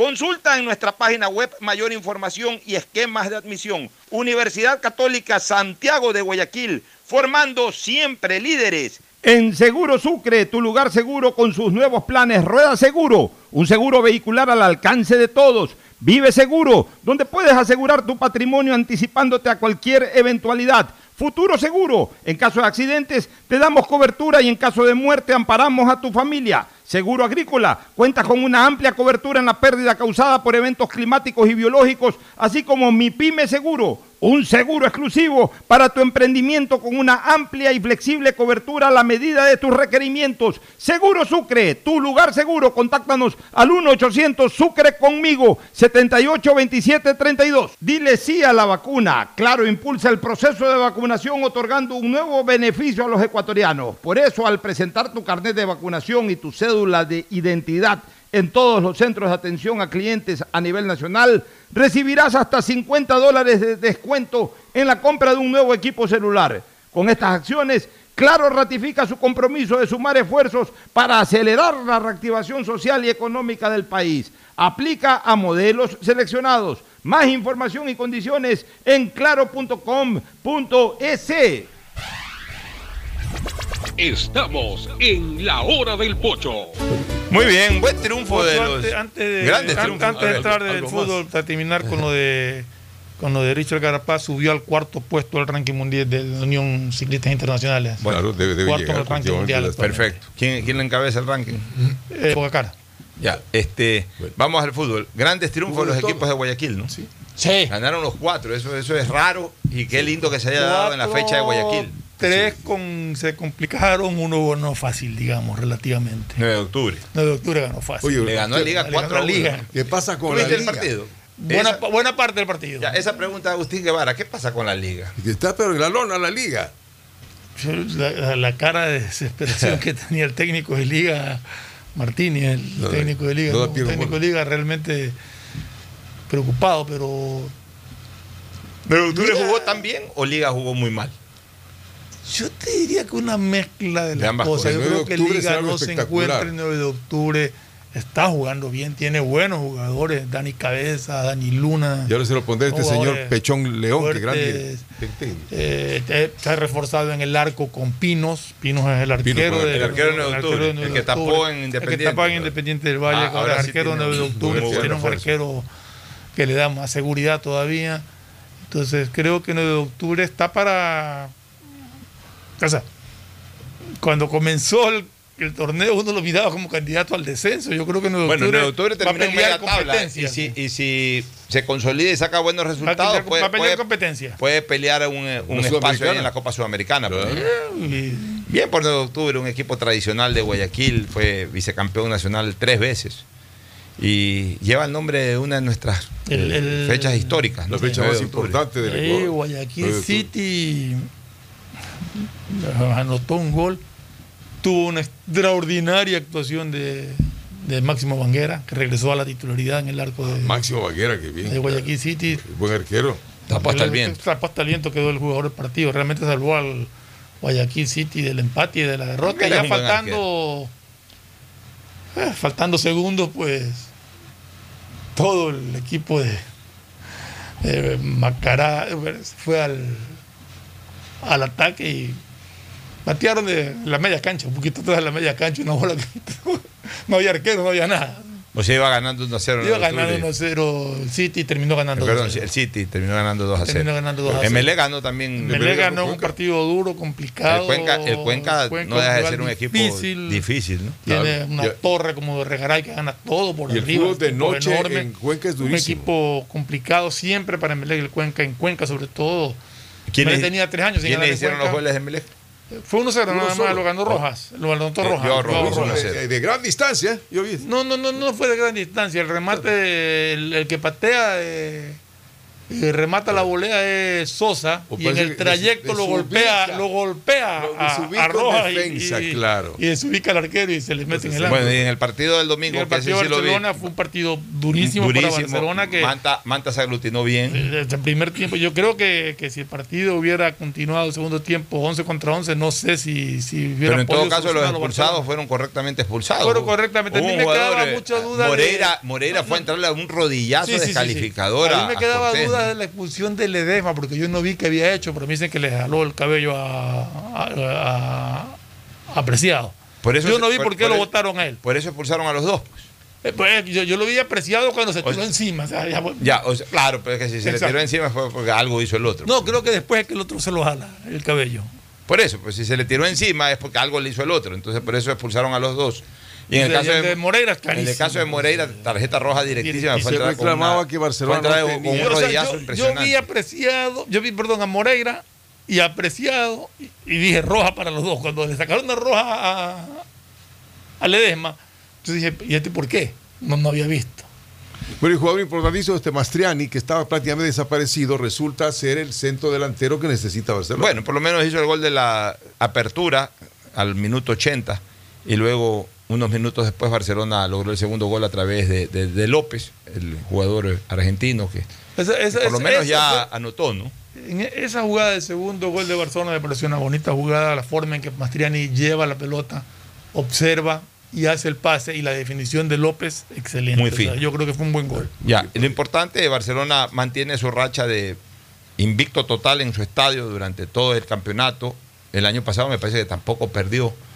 Eh, lo que demuestra que el profesor Bustos ha recuperado algo que, Barcelona lo había perdido hace muchos años y que era hacer respetar su patio. O sea, Barcelona llegó un momento en los últimos 15 o 20 años, in- incluso con entrenadores muy mimados por la afición, en que Barcelona perdía cualquier partido y con cualquiera. Este, perdía. Aquí a Barcelona le ha ganado todo el mundo en su estadio. Ahora ya con Bustos a nivel de campeonato nacional Barcelona no pierde. Por ahí en el peor de los casos es empate son pocos los empates y son muchas más las victorias. Incluso a nivel internacional, mira, en esta Copa Libertadores Barcelona ha ganado sus cuatro partidos de local, cosa que no desarrollaba hace muchísimos años atrás. Eh, eh, lejos de, de- lo que ocurrió el año pasado, que en cambio ahí sí perdió los tres partidos de local. Pero Bustos ha logrado manejar esquemas que le permiten a Barcelona ser seguro en su casa, ganar los partidos y en el peor de los casos no perder, que es el empate. Sí, tiene estábamos revisando que el, que el calendario de esta segunda etapa a Emelec lo favorece mucho porque no sale mucho. Ya, de hecho, una de las salidas que tuvo ya obtuvo un triunfo. O sea que vamos a ver si logra mantenerse y Católica sorprendió con la goleada. Vamos a una recomendación comercial para cerrar el programa. Recomendación. Auspician este programa. Aceites y lubricantes Gulf, el aceite de mayor tecnología en el mercado. Acaricia el motor de tu vehículo para que funcione como un verdadero Fórmula 1 con aceites y lubricantes Gulf. ¿Quieres estudiar, tener flexibilidad horaria y escoger tu futuro? En la Universidad Católica Santiago de Guayaquil trabajamos para el progreso en educación, ofreciendo cada día la mejor calidad y para ello estamos a un clic de distancia. Escoge la carrera de tu vocación. Puede ser marketing, administración de empresas, emprendimiento e innovación social, turismo, contabilidad y auditoría, trabajo social y también derecho. Consulta en nuestra página web mayor información y esquemas de admisión. Universidad Católica Santiago de Guayaquil, formando siempre líderes. En Seguro Sucre, tu lugar seguro con sus nuevos planes Rueda Seguro, un seguro vehicular al alcance de todos. Vive Seguro, donde puedes asegurar tu patrimonio anticipándote a cualquier eventualidad. Futuro Seguro, en caso de accidentes te damos cobertura y en caso de muerte amparamos a tu familia. Seguro Agrícola cuenta con una amplia cobertura en la pérdida causada por eventos climáticos y biológicos, así como Mi Pyme Seguro, un seguro exclusivo para tu emprendimiento con una amplia y flexible cobertura a la medida de tus requerimientos. Seguro Sucre, tu lugar seguro. Contáctanos al 1-800 Sucre conmigo, 782732. Dile sí a la vacuna. Claro, impulsa el proceso de vacunación otorgando un nuevo beneficio a los ecuatorianos. Por eso, al presentar tu carnet de vacunación y tu cédula de identidad en todos los centros de atención a clientes a nivel nacional, recibirás hasta 50 dólares de descuento en la compra de un nuevo equipo celular. Con estas acciones, Claro ratifica su compromiso de sumar esfuerzos para acelerar la reactivación social y económica del país. Aplica a modelos seleccionados. Más información y condiciones en claro.com.es. Estamos en la hora del pocho. Gracias por su sintonía. Este programa fue auspiciado por Aceites y lubricantes Gulf, el aceite de mayor tecnología en el mercado. Universidad Católica Santiago de Guayaquil y su plan de educación a distancia, formando siempre líderes. Seguro Sucre, tu lugar seguro con sus nuevos planes. Rueda seguro para tu carro, vive seguro para tu casa, mi pyme seguro para tu emprendimiento, seguro agrícola para tu producción en el campo y futuro seguro para velar por el futuro de tu familia. Dile sí a la vacuna, claro te apoya. Presenta tu certificado de vacunación y recibirás hasta 50 dólares de descuento en la compra de un nuevo equipo celular. Este fue un espacio contratado. Radio Atalaya no se solidariza necesariamente con las opiniones aquí vertidas.